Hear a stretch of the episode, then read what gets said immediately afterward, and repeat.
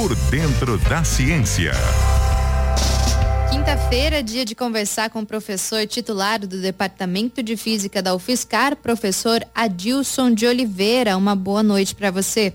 Boa noite, amigos da CBN. Sou o professor Adilson de Oliveira da UFSCar e vou comentar com vocês os planos que a China está tendo para o espaço.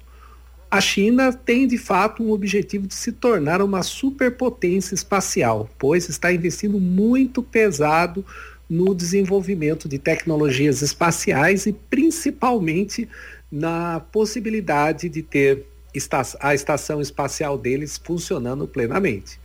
Então, desde o ano passado, a China colocou em órbita o chamado primeiro módulo da sua estação espacial Tiangong, ou Palácio Celestial em mandarim.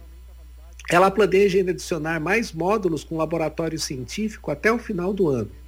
A China também pretende até o ano que vem lançar um telescópio espacial que vai orbitar perto da estação espacial, que vai poder se acoplar com ela para ter abastecimento e manutenção.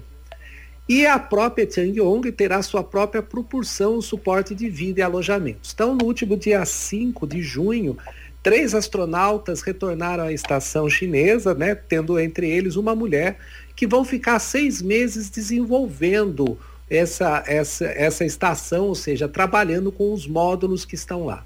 Mas a China não está se limitando apenas a ter uma estação espacial que competa com a, esta, a estação internacional, a ISS.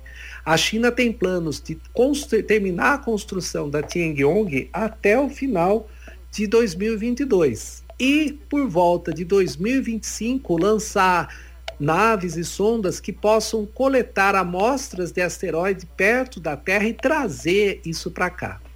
Da mesma forma que os americanos estão investindo pesado em fazer uma missão é, tripulada para a Lua, os, os, os chineses também estão com um projeto para no ano de 2030 ter astronautas que vão até a Lua e retornem trazendo amostras e coletas.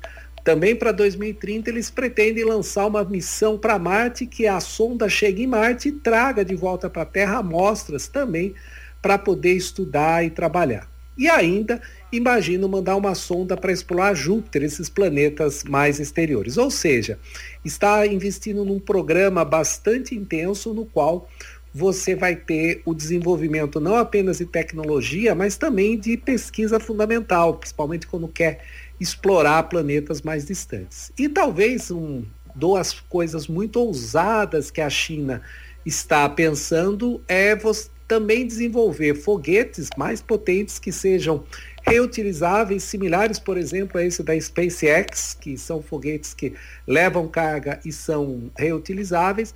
Mas para 2040, para cerca de 20 anos, eles querem construir uma espécie de ônibus espacial movida a propulsão nuclear. Então, ou seja, eles estão investindo muito pesado em tecnologia espacial.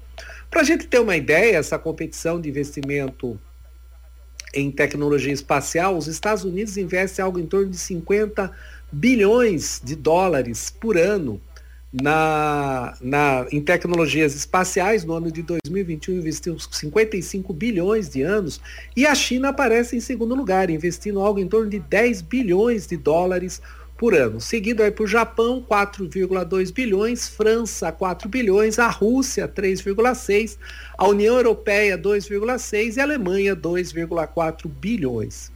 Então, é um projeto bastante audacioso e a China justamente está avançando nessa questão de desenvolver novas tecnologias e ela sabe que novas tecnologias também passam pelo desenvolvimento da ciência básica. Por isso, isso vai ficando cada vez mais importante. A fronteira do espaço é uma fronteira que é muito desafiadora do ponto de vista científico e também requer o desenvolvimento de novas tecnologias. Então, a China, mais uma vez, vai tentar se tornar gigante em, em, mais uma área do conhecimento como essa, que é tão importante quanto a pesquisa espacial.